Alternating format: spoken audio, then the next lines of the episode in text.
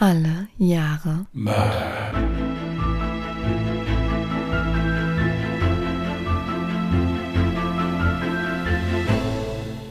Herzlich willkommen zu Alle Jahre Mörder, der True Crime Podcast mit Christian, hallo. Und Jasmin. Hi. hallo ihr Lieben, seid gegrüßt. Da wären wir wieder. Heute nehmen wir, wir nehmen ganz früh auf diese Woche. Also Jasmin, äh, mein lieber Freund. Respekt. Mein voller Ernst im Übrigen. Ich wollte aber gerade sagen, wir hatten doch schon Tage oder Wochen, an denen wir wesentlich früher dran waren. Also wir haben jetzt Donnerstagabend. Ja, aber die letzten Male, unter anderem auch hauptsächlich wegen meiner Beteiligung, waren wir ja immer etwas später. Ja, deswegen finde ich total cool. Ja, ich freue mich auch, dass wir es heute mal etwas früher geschafft haben. Abgesehen davon wünschen wir euch natürlich als allererstes mal einen wunderschönen zweiten Advent. Den ersten Advent hatten wir ja letztes Mal so hinten dran gehängt, ja, weil wir es zwischendurch dann auch vergessen hatten im Eifer des Gefechts. Also, einen wunderschönen zweiten Advent wünschen wir euch allen. Und wenn ihr jetzt diesen Podcast hört, werde ich wahrscheinlich mit meiner Familie zusammensitzen und richtig schön Plätzchen futtern. Werbung. Bist du eigentlich auch Fan von diesen klassischen Weihnachtsgeschmäckern, wie zum Beispiel Lebkuchen oder Glühwein oder Bratapfel? Ja, das gehört für mich auf jeden Fall dazu, um richtig in Weihnachtsstimmung zu kommen. So ein leckerer Glühwein oder auch total lecker. Kennst du diesen Weihnachtspunsch für Kinder? Ja, den kenne ich. Äh, Und da habe ich auch gleich eine gute Nachricht für dich. Die netten Damen und Herren von Holy scheinen diese Geschmäcker auch sehr zu mögen und bringen deswegen bis zum 24.12. zwei limitierte Xmas Flavors heraus. Da haben wir zum einen ganz neu den Holy Iced Tea Winterpunsch. Der schmeckt lecker nach roten Früchten und einem Hauch von weihnachtlichen Gewürzen. Man kann den im Übrigen kalt und auch warm trinken, ist beides sehr zu empfehlen. Und das leckere Weihnachtswildschwein lässt Holy zum Heiligen Abend auch wieder auf die Community los. Holy Energy Baked Apple Boar schmeckt nach leckerem Bratapfel mit Zimt und Rosinen. Auch hier kann man sich einen leckeren Glühweinersatz machen und den Energy warm oder kalt genießen. In vielen eurer Zuschriften habt ihr uns ja wissen lassen, dass ihr gerade diese limitierten Flavors immer sehr feiert und gespannt auf neue Geschmäcker seid. Also lasst euch den Iced Tea Winter Punch und den Baked Apple Boar nicht entgehen. Und auch für Neukunden hat das Holy Christkind etwas im Petto. Die Xmas Starter Sets Holy Energy und Holy Iced Tea sind das ideale Geschenk für diejenigen, die Holy mal ausprobieren und sich in aller Ruhe durch die verschiedenen Geschmäcker durchtesten möchten. Beide Xmas Probierpakete erhaltet ihr bis zum 24.12.2023 zum Preis von 34,99 Euro. Und damit ihr Stil echt genießen könnt, legt Holy noch einen Logo-Shaker obendrauf. Falls ihr Holy noch gar nicht kennt, können wir es euch mit reinem Gewissen als gesündere Alternative zu Energy und Softdrinks empfehlen. Es kommt in Pulverform daher, welches ihr dann nur noch mit Wasser mischen müsst. Wir bekommen auch immer wieder das Feedback von unserer Community, dass sie die Geschmacksvielfalt lieben und dabei geschmacklich gar nicht merken, dass Holy komplett auf Zucker verzichtet. Und für all diejenigen, deren Bestellung über 80 Euro liegt, können ihrem Weihnachtsbaum mit der gratis Holy Squad Weihnachtskugel noch einen besonderen Energy Kick verleihen.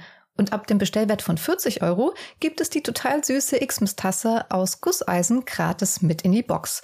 Und unter uns schaut unbedingt mal in den Link rein, den wir euch mit in die Shownotes gepackt haben. Dort seht ihr dann auch die Tasse und die ist wirklich einfach so unfassbar süß. Und das Beste kommt wie immer auch zum Schluss. Mit unserem Code Jahre5 bekommt ihr 5 Euro Rabatt auf eure erste Bestellung. So bekommt ihr beispielsweise das Xmas Starter Set für nur 29,99 Euro statt 34,99 Euro. Und für alle, die bereits von Holy angefixt wurden und noch einmal bestellen wollen, haben wir auch noch einen 10% Code für Bestandskunden klargemacht. Mit dem Code Jahre bekommt ihr 10% Rabatt auf eure nächste Bestellung. Ja, in den Show Notes findet ihr den Link, der euch direkt zur Xmas-Aktion von Holy führt, sowie alle Gutscheincodes. Werbung beendet. Okay, dann würde ich sagen, nachdem wir das alles jetzt geklärt haben, fang doch einfach mal an mit deinem Fall. Ich lehne mich zurück und lausche ergriffen. Okay, dann erstmal eine Triggerwarnung. In meinem heutigen Fall geht es unter anderem ganz kurz um sexuelle Gewalt an Kindern. Ernest Ingenito ist in der Nacht des 17. November 1950 fest entschlossen, als er eine Luger P08, eine Mauser C96 und ein Gewehr Kaliber 32 in sein grünen Ford Coupé lädt. Er will zur Mazzoli Farm in Franklin Township, Gloucester County fahren. Den Ort, den er bis vor etwa sechs Wochen noch sein eigenes Zuhause nannte. Ernest ist mit seinen 26 Jahren ein gut aussehender junger Mann mit braunem Haar, haselnussbraunen Augen und einem schelmischen Lächeln. Er ist 1,80 groß, hat breite Schultern und zwei auffällige Tätowierungen. Auf einem Arm ist eine nackte Frau zu sehen und auf der anderen Schulter ist ein Herz mit dem Namen Tessie tätowiert. Tessie mit bürgerlichen Namen Theresa ist seine Frau, die er im Dezember 1946 kennenlernte. Ihr Cousin hatte die beiden einander vorgestellt und Tessie hat sich sofort Hals über Kopf in den gut aussehenden jungen Mann, den sie liebevoll Ernie nennt, verliebt. Auch seine Vergangenheit schreckte Tessie nicht ab. Er erzählte ihr offen von seinem Leben. Ernie Ingenito wurde am 27. Mai 1924 in Wildwood, New Jersey, als ältester von drei Kindern geboren. Er hatte schon früh Probleme in seiner Kindheit. Aufgrund von einer Leseschwäche wurde er von seinen Klassenkameraden oft gehänselt und gedemütigt. Freunde hatte er so gut wie keine. Nicht nur deshalb, sondern auch wegen der vielen Umzüge seiner Familie zwischen Wildwood und Philadelphia. Mit zehn Jahren geriet er wegen Diebstahls erstmals in Schwierigkeiten. Seine Eltern trennten sich, als er 13 Jahre alt war, und auch der Diebstahl blieb keine Einzeltat. Dies war erst der Beginn einer jahrelangen Reihe von Kleinkriminalität und Aufenthalten in der Besserungsanstalt. Nach seiner Entlassung auf Bewährung durfte er nach Wildwood zurückkehren, um bei seiner Mutter zu leben. Mit 17 brannte er mit seiner 16-jährigen Freundin Doris Breslin durch und heiratete sie. Bald darauf bekam sie ihre Tochter Dorothy. Doch auch das Eheleben verlief alles andere als harmonisch. Die beiden gerieten immer wieder in heftige Auseinandersetzungen. Zwei Jahre nach der Heirat wurde er zum Dienst in der US-Army eingezogen. Doch auch dort fiel er immer wieder negativ auf, was sogar zu einer unehrenhaften Entlassung und einer zweijährigen Haftstrafe in einem Militärgefängnis in Sing Sing führte.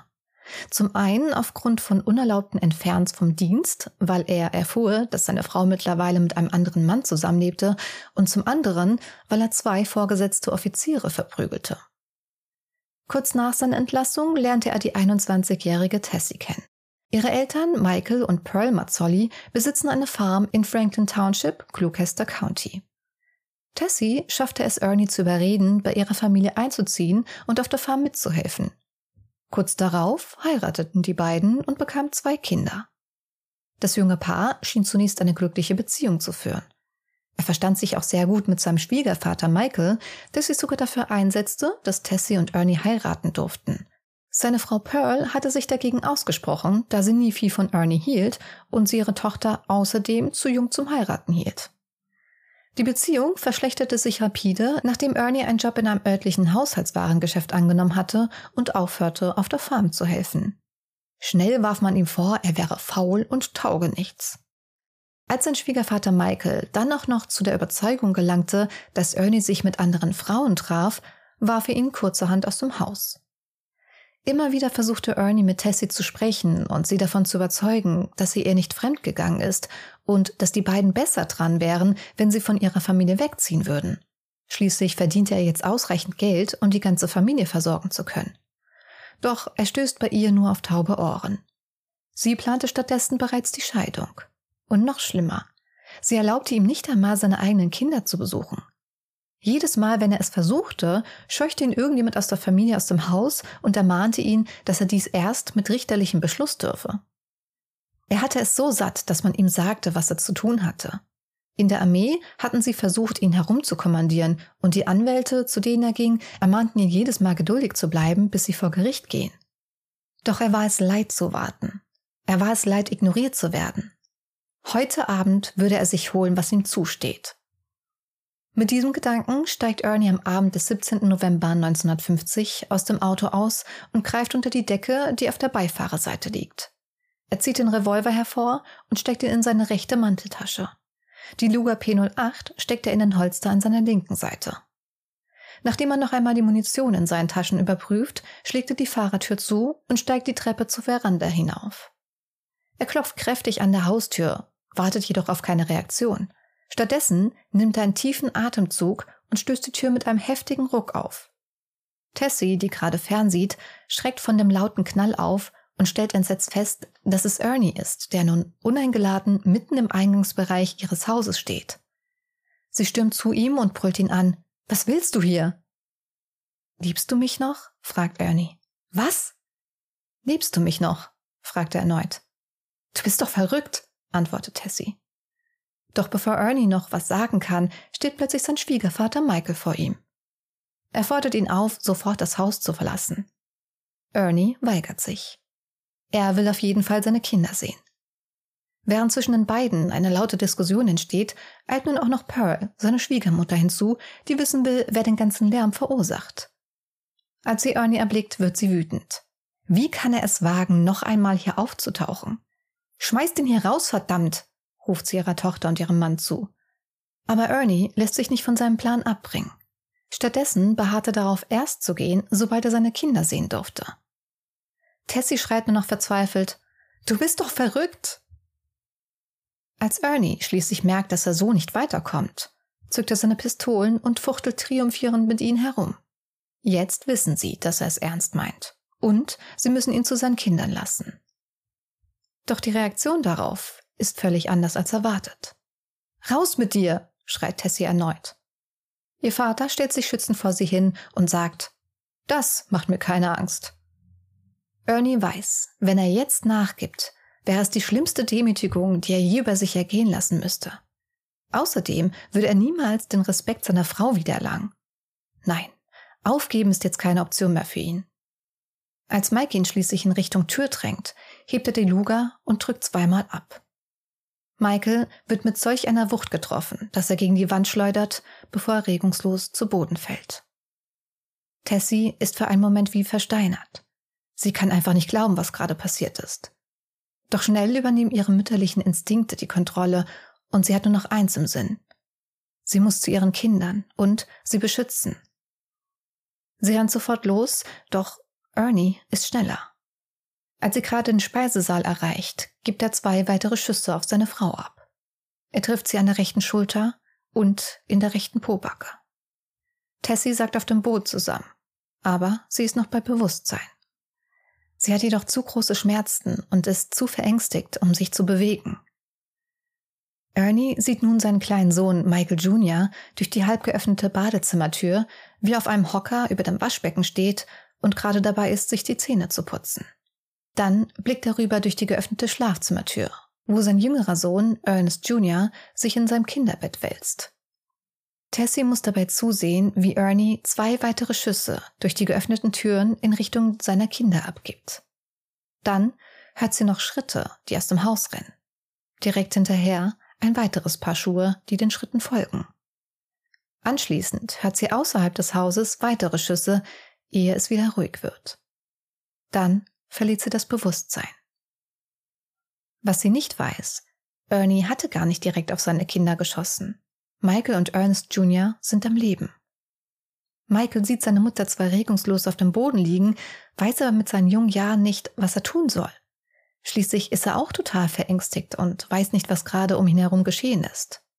In der Zwischenzeit versuchte Pearl den Notruf zu wählen, stellte jedoch fest, dass jemand die Leitung durchtrennt hatte. Sofort wird ihr klar, dass sie Ernies nächstes Ziel sein wird. Sie rennt so schnell sie kann zu ihrem Elternhaus auf der gegenüberliegenden Straßenseite und schreit, Ernie ist da drüben mit Waffen. Pearls 31-jähriger Bruder Gino und ihre 67-jährige Mutter Theresa Pioppi kommen ihr entgegen und helfen ihr auf die Couch im kleinen Wohnzimmer im hinteren Teil des Hauses, wo sie gerade fernsahen. Gino rennt anschließend zum Telefon, um den Notruf zu wählen. Seine Mutter Theresa rennt währenddessen zur Haustür, um diese wieder zu verschließen. Doch es ist zu spät. Ernie steht bereits vor ihr und schießt ihr ohne zu zögern zweimal in den Unterleib. Sie sagt zusammen und stirbt noch im Rahmen der Eingangstür. Als Ernie gerade über ihre Leiche steigt und das Haus betritt, sieht er, wie Ginos schwangere Frau Marion mit der einjährigen Tochter Theresa auf den Arm die Treppe herunterstürmt.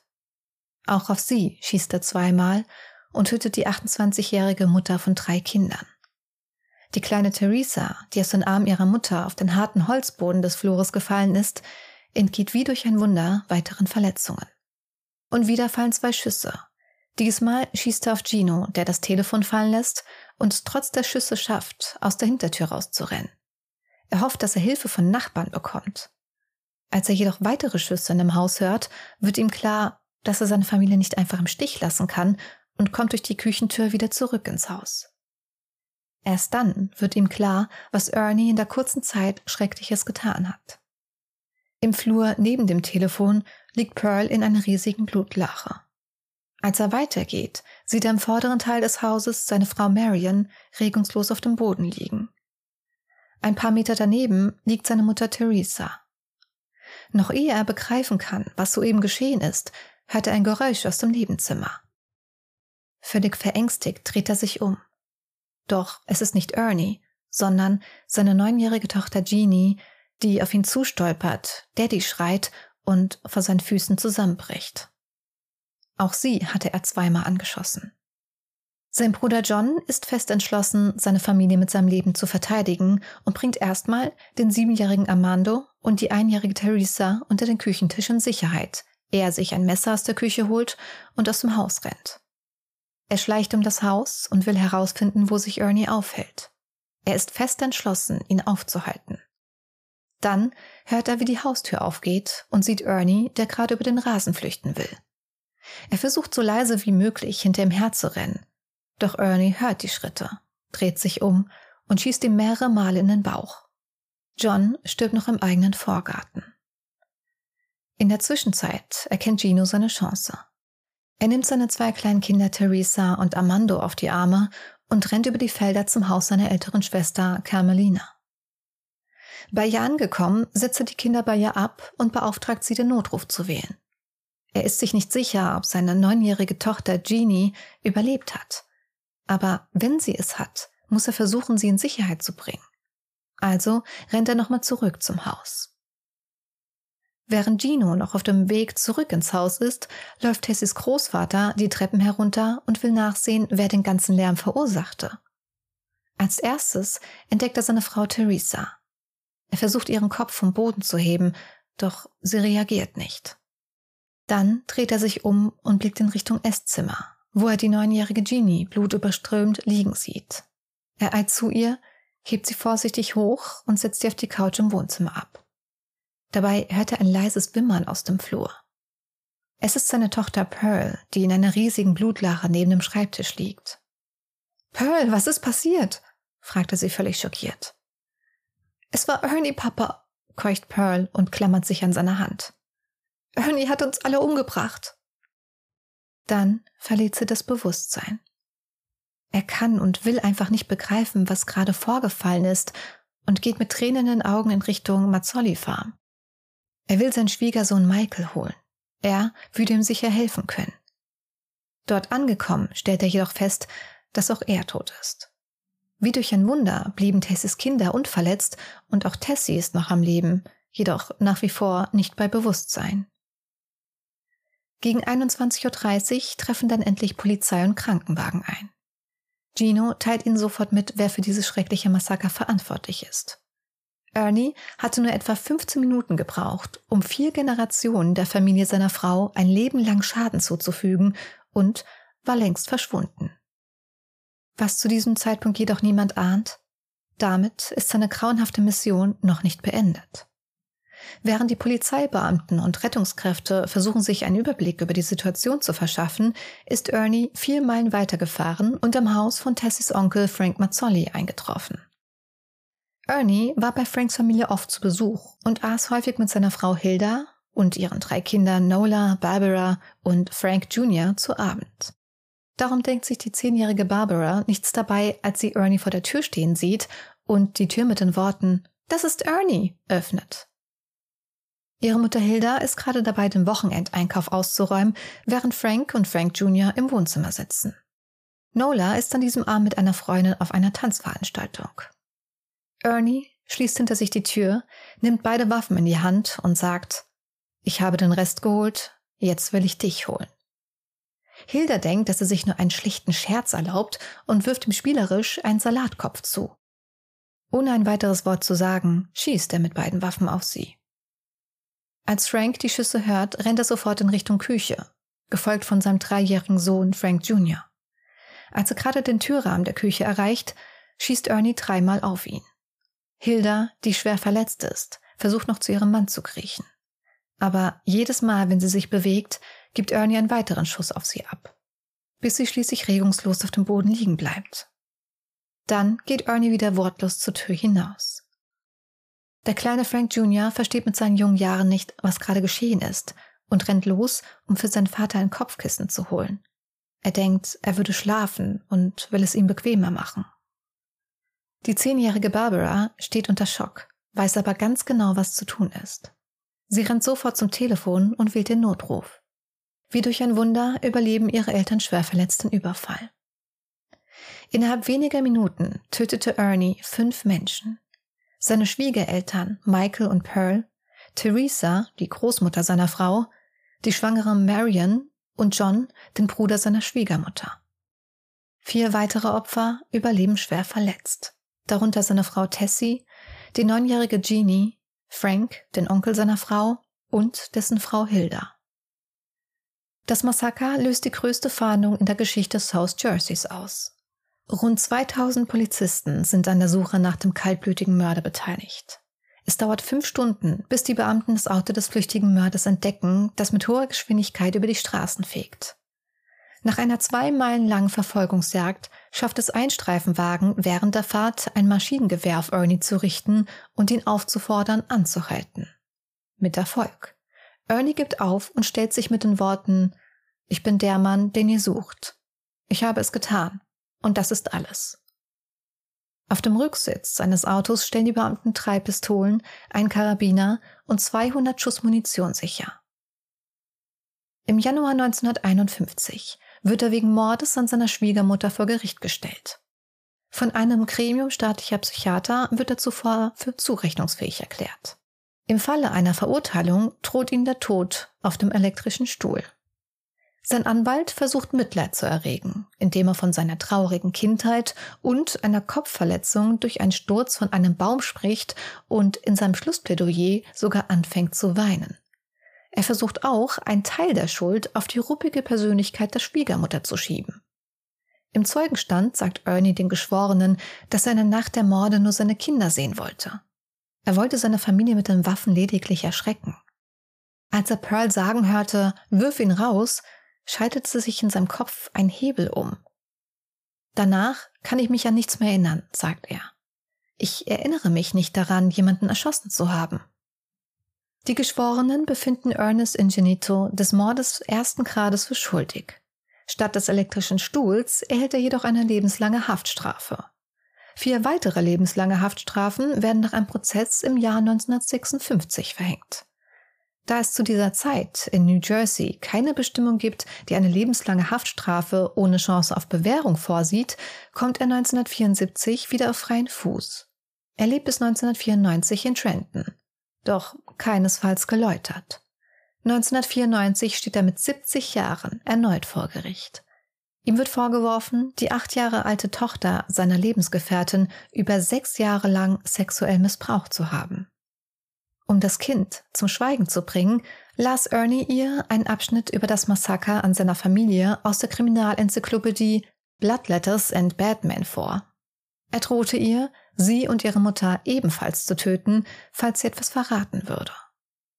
Er wird 1994 für schuldig gesprochen und zu 223 Jahren Haft verurteilt. Ein Jahr später stirbt er im Gefängnis eines natürlichen Todes. Okay, das war heftig ich meine natürlich, um Gottes Willen, alle unsere Fälle sind dramatisch oder so, aber ich finde das so schlimm, weil das dann so, so die Familie ist. Ich meine, der Vater sieht, wie seine, also der, der Ehemann sieht, wie die Ehefrau da tot liegt und muss sich dann irgendwie entscheiden, okay, gucke ich jetzt, ob sonst noch jemand am Leben ist oder renne ich erstmal weg und bringe mich in Sicherheit. Ich finde, das so, ist eine ganz, ganz furchtbare Vorstellung, finde ich das. Ja. Auch, dass er überhaupt gar keinen Halt davor gemacht hat, dass da auch so viele Kinder anwesend waren. Ja. Und auch seine eigenen Kinder, ja. Also wenn es ihm ja wirklich um seine eigenen Kinder ging, wie zum Teufel. Ich meine, er hat sie zwar nicht umgebracht und auch nicht absichtlich auf sie geschossen, aber Tatsache ist, er hat in ihrer unmittelbaren Umgebung geschossen und auch in ihre Richtung geschossen. Wie kann man das machen, wenn man angeblich die eigenen Kinder so sehr liebt? Ja, vor allen Dingen dann auch eine schwangere Frau zu erschießen und so. Also das ist, nee, also ich finde das total schlimm, finde ich. Also das ist, total furchtbar, vor allen Dingen, weil das auch so, so dramatisch ist. Wirklich so, so, so, so eine ganze Familie da auszuradieren. Ja, so, nee. Unglaublich. Äh, ich habe mir jetzt eigentlich nur zwei Sachen aufgeschrieben. Mhm.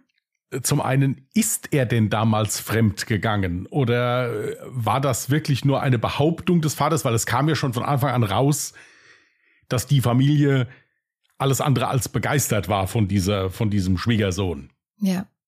Also nee, es kommt drauf an. Der Schwiegervater hatte ihn tatsächlich sogar sehr gerne gemocht von Anfang an.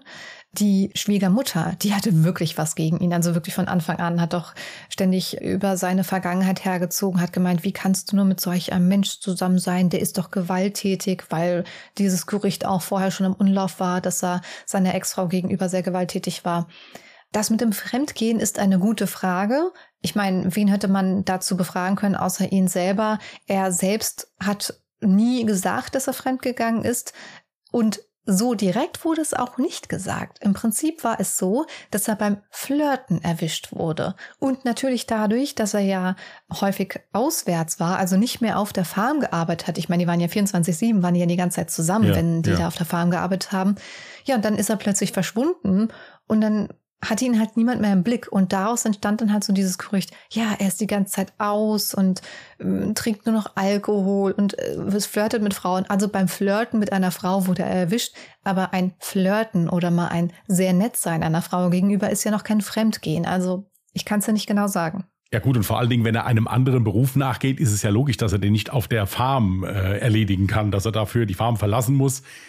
Ist ja irgendwie auch klar. Richtig, übrigens sei auch dazu gesagt, dass er wohl in dem Beruf, den er dann sogar noch neu erlernt hat, muss man auch mal dazu sagen. Er hat das neu erlernt, er hat eine Prüfung dafür abgeschlossen, mit Bravour sogar. Und er war in diesem Job richtig gut. Und er hat das wirklich gemacht, weil er gemerkt hat, hier, dieses Zusammenleben mit der ganzen Familie, das funktioniert so nicht. Ich streite mich ständig mit meiner Frau, ich habe da keine Lust mehr drauf. Ich möchte mit ihr dann zusammen aus dem Haus ausziehen. Ich möchte mal mein eigenständiges Leben haben. Und ich fand eigentlich war dieser Grundgedanke, war das ja ein schöner Gedanke für die Familie. Ja, nur das, was hinterher passiert ist, das ist halt wirklich mit nichts zu entschuldigen. Gell? Also nein, nein. Ich kann es mir auch nicht anders erklären, als dass bei ihm wirklich irgendwie eine Sicherung durchgebrannt ist, weil er ist ja wirklich mit der festen Absicht eigentlich dahingegangen, seine Kinder zu sehen. Aber auf der anderen Seite muss ich auch mal dazu sagen, ha, also ich brauche definitiv keine drei Waffen, um jemanden zu bedrohen und ihn dazu zu bringen, dass ich meine Kinder sehen darf. Da wollte ich das, genau dasselbe wollte ich jetzt gerade aussagen. Und dann muss ich dazu sagen, selbst wenn er nur seine Kinder hätte sehen wollen, hätte es ja gereicht, wenn er in diesem Haus die Leute überwältigt hätte oder wahlweise am besten einfach nur so eingeschüchtert hätte, dass weggelaufen wären oder so. Und er wäre zu seinen Kindern gegangen. Es erklärt die Tatsache, dass er seine Kinder sehen will, erklärt aber in keinster Weise, warum er dann auf gut Deutsch noch einen Großteil der Familie, die auch teilweise ganz woanders gewohnt haben, noch umbringt. Naja, ich denke mal, er wird das getan haben, weil er alle, die er umgebracht hat, eben dafür verantwortlich gemacht hat, dass die Ehe gescheitert ist und er nicht mehr seine Kinder sehen durfte. Deswegen hat übrigens auch seine Frau, währenddessen sie ja so halb bei Bewusstsein war, ist sie davon ausgegangen, dass er die Kinder erschießt, einfach so im Prinzip mit der Begründung, ja, wenn ich es nicht haben darf, dann darf sie keiner haben. Das war so ihre erste Befürchtung. Ja gut, dann kann er aber vor Gericht nicht behaupten, er hat das nur gemacht, weil er seine Kinder sehen wollte. Das, du hast ja jetzt gerade den anderen Grund gesagt, den ich im Übrigen genauso sehe. Er hat das gemacht, weil er auf alle in dieser Familie einen Hals hatte, weil seine Ehe nicht funktioniert hat deswegen. Ja, so sehe ich das auch. Also ich denke nicht, dass das die volle Wahrheit war, die er da vor Gericht gesagt hat. Ich glaube ihm aber, dass da vielleicht doch eine heftige Sicherung durchgebrannt ist und dass vielleicht so in dem Ausmaß gar nicht seine Absicht war. Weiß ich nicht. Das Problem war, Früher am Abend war er wohl irgendwo unterwegs, war was einkaufen und hat dann einen Teil der Familie zufällig auf der gegenüberliegenden Straßenseite gesehen und hat gehört, wie sie über ihn abgelästert haben. So aller, ja, der taugt überhaupt nichts und der macht nichts und ist total schlecht. Und das Problem war, er war extrem vorbelastet aus seiner Kindheit weil er dort auch extrem gedemütigt wurde von seinen Mitschülern aufgrund dessen, dass er eine Leseschwäche hatte. Und da hat es bei ihm irgendwie ja Klick gemacht. Er hat sich an seine Kindheit zurück äh, erinnert gefühlt und damit konnte er wohl nicht leben. Und dann, ich denke, das wird der Auslöser gewesen sein, warum er dann den Entschluss gefasst hat. Weil, wie gesagt, ich packe keine drei Waffen ein. Wenn ich meine Familie nur bedrohen will, würde auch wirklich eine Waffe nur reichen. Okay, kommen wir mal kurz zu dem Urteil, was ich ehrlich gesagt nicht sonst verstehe. Ursprünglich hätte auf diese Tat die Todesstrafe gestanden. Er hat aber eine lebenslange Haftstrafe bekommen. mhm. ist dann in weiteren Prozessen nochmal zu vier lebenslangen Haftstrafen verurteilt worden. Ja. Und mit diesen insgesamt dann fünf lebenslangen Haftstrafen, die verhängt wurden, hat er aber weniger als 20 Jahre im Gefängnis gesessen nur. Ja, das ist ja im Prinzip so, wie das deutsche Recht jetzt heute ist, dass du auch sagst, so lange kannst du gar nicht im Gefängnis bleiben lebenslang ist dann einmal 15 Jahre, aber trotzdem kannst du, äh, auch wenn du fünffach lebenslang. Ja, es, nein, es gibt nämlich Staaten, da steppst du die dann wirklich nacheinander ab, diese 15, äh, ja. Richtig, aber es war ja genau so, dass es in New Jersey dazu keinerlei Bestimmung gab. Ja, also eine lebenslange Haftstrafe muss nicht bedeuten, dass er keine Chance auf Bewährung hatte und dementsprechend hatte er dann 1974 auch Erfolg und ist dann wieder freigekommen. Und er schien ja auch erstmal unauffällig gewesen zu sein, bis 1994 dann eben ans Tageslicht kam, nein, war er nicht. Ja, oder er hat es dann einfach bis 1994 geschafft, die Leute so lange zu bedrohen mit seiner Kriminalenzyklopädie, dass sich keiner getraut hat, irgendwas zu sagen. Oh, das, das musst du dir mal sein. vorstellen. Ich bin so wütend geworden, als ich das gehört habe. Das musst du dir vorstellen. Ach, nee, nee, geht überhaupt nicht. Nee, das will ich mir gar nicht vorstellen. Äh, ich meine, gut, danach hat er ja dann wenigstens ordentlich gekriegt, 223 Jahre, hat ja, ja dann gut, nur noch ein Jahr gesessen. Ja, vor allen Dingen für die Tat, muss ich sagen. Also das wäre was gewesen, wo ich gesagt hätte, okay, jetzt ist dann fertig, jetzt bleibst du drin. Ja, jetzt ist Schluss. Todesstrafe bin ich, wie gesagt, kein Freund von. Aber der hätte weggesperrt gehört einfach und da wäre Ruhe gewesen. Ich denke, da haben viele Punkte noch mit eine Rolle gespielt. Zum einen, es war ja wirklich so, dass die Schwiegermutter sehr viel Druck auf die Ehe an sich ausgeübt hat und das auch kein Geheimnis war, dass das für ihn quasi erleichternd hinzukam, dann seine Vorbelastung aus der Kindheit und, was du auch nicht vergessen darfst, die Zeit bei der Armee. Da kann es ja auch genauso gut sein, dass er eine posttraumatische Belastungsstörung davon bekommen hat und das musste ihm alles irgendwie quasi positiv auserlegt werden. Deswegen kam für ihn dann auch nicht die Todesstrafe in Betracht, sondern eben in Anführungsstrichen nur eine lebenslange Haftstrafe. Das ist absolut okay. Wie gesagt, ich hätte diese Aussage von dir hundertprozentig gelten lassen, wenn er zur Familie seiner Frau gefahren wäre, wo sich auch seine noch Frau aufhält und hätte da jemanden erschossen. Hätte ich gesagt, okay, gut, dem ist eine Sicherung durchgewandt. Aber das hier, das war ja irgendwie, keine Ahnung, das, das, das war zu viel das waren zu viele Stationen, wo der hingegangen ist und nee, das ist zu viel gewesen. Dann habe ich noch eine Frage. Die haben den ja nach fünf Stunden gefangen. Mhm. Gab es irgendwie noch Erkenntnisse, dass der vielleicht noch woanders hinfahren wollte und noch mehr Familienmitglieder umbringen wollte? Oder äh, nee. weiß man nicht? Nö, dazu gab es jetzt keinerlei Erkenntnis. Das Einzige, ich hatte einen Artikel noch gefunden, ich habe es jetzt nicht mit dazu genommen, weil es komischerweise nur in einem Artikel stand dass er während der Flucht noch einen ja sehr lächerlichen, äh, auch blöd dieses Wort in dem Zusammenhang zu verwenden, äh, aber einen lächerlichen Selbstmordversuch gestartet hat, ähm, indem er von einer also versucht hat, sich mit einer Dose oder mit der Öffnung der Dose, also wie sagt man, mit dieser Klammer von der Dose, ja. sich die Pulsadern aufzuschneiden, aber damit keinen Erfolg hatte. Wie gesagt, es war nur in einem Artikel zu lesen und ich war mir nicht ganz sicher, ob das der Wahrheit entspricht. Was ich übrigens sehr interessant finde, ist, es gibt ein Buch zu diesem Fall, leider nur komplett auf Englisch. Ich habe das ganze Buch jetzt nicht gelesen, weil es wären 280 Seiten gewesen. Obwohl im Nachhinein betrachtet, muss ich ganz ehrlich sagen, wahrscheinlich wäre ich mit dem Buch besser dran gewesen, weil es durch die vielen komischen Quellen, die ich hatte, doch schon ganz schön schwer war, für den Fall zu recherchieren. Auch übrigens zu diesen ganzen Verwandtheitsgrad und den Namen. Ihr habt sicherlich gemerkt, dass sich einige wiederholt haben. Das waren Frank, das waren Theresa. Es gibt allein drei Theresas. Wie kann man so viele Menschen in einer Familie Theresa nennen?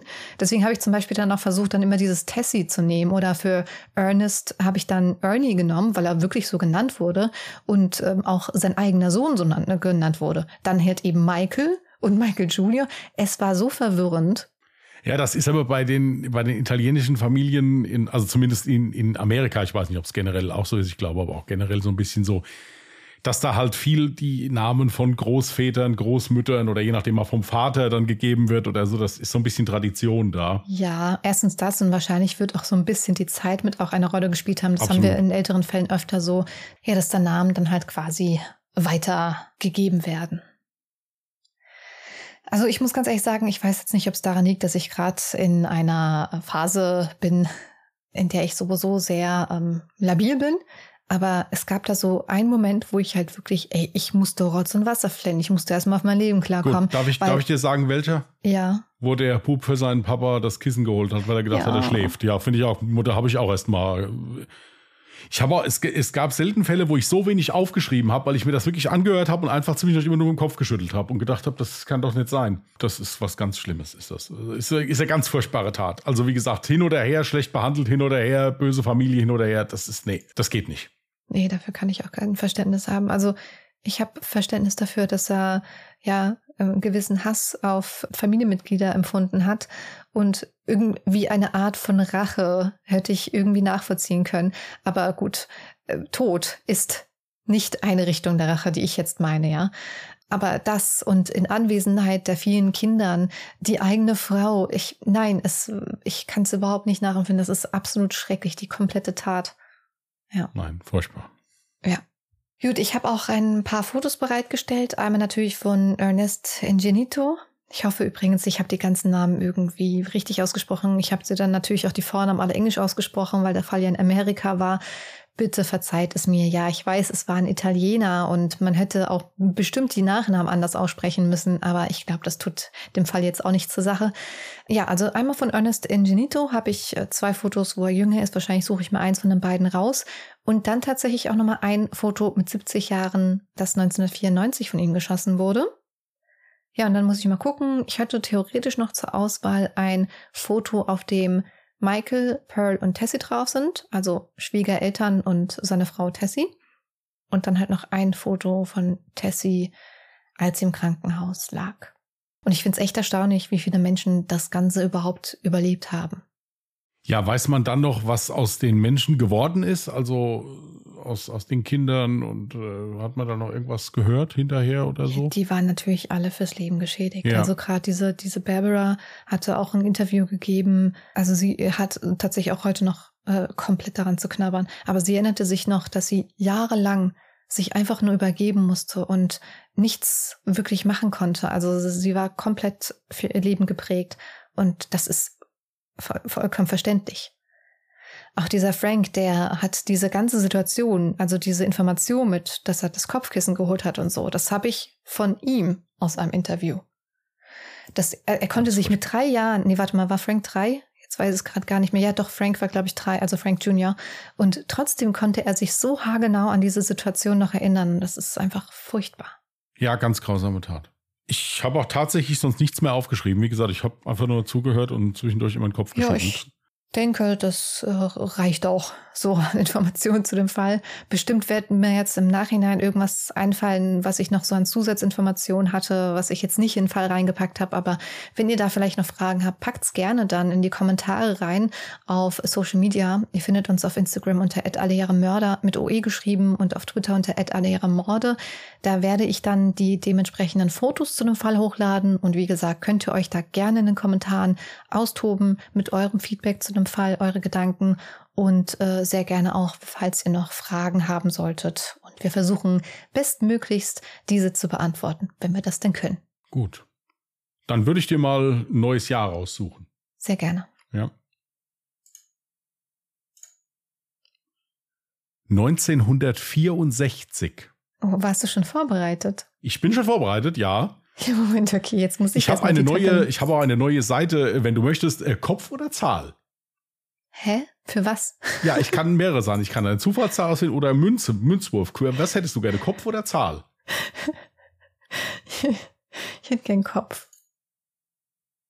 Ja, Zahl. Ich habe gewonnen. Oh, na ja, gut. Was für ein Jahr hattest du nochmal 1964. Gesagt? 64. Ich bin ja nicht weit gekommen jetzt. Okay, das Jahr hatten wir schon zweimal und einen Fallvorschlag haben wir tatsächlich. Gut, dann nehmen wir das mal auf.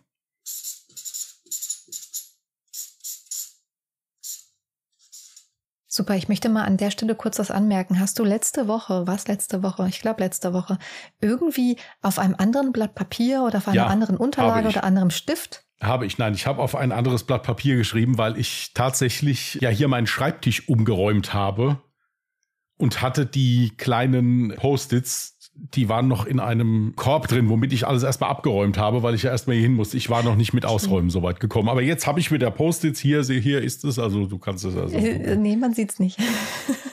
hier ist das Post-it, ja, also du kannst es sehen. Aber wie gut meine Ohren sind, dass mir das direkt aufgefallen ist. Es ist nahezu erschreckend, ja. ich bin mir ziemlich sicher, dass der ein oder andere Zuhörer oder Zuhörerin das bestimmt auch gehört hat. Gut, dann zählt's ja nicht, weil ich nicht auf dem Post geschrieben habe, muss ich keinen Fall machen für nächsten Sonntag. Geil, Nix endlich mal eine Woche frei. Wir machen keine Weihnachtspause. Zumindest, liebe Leute, wir haben Stand jetzt geplant, keine Weihnachtspause zu machen.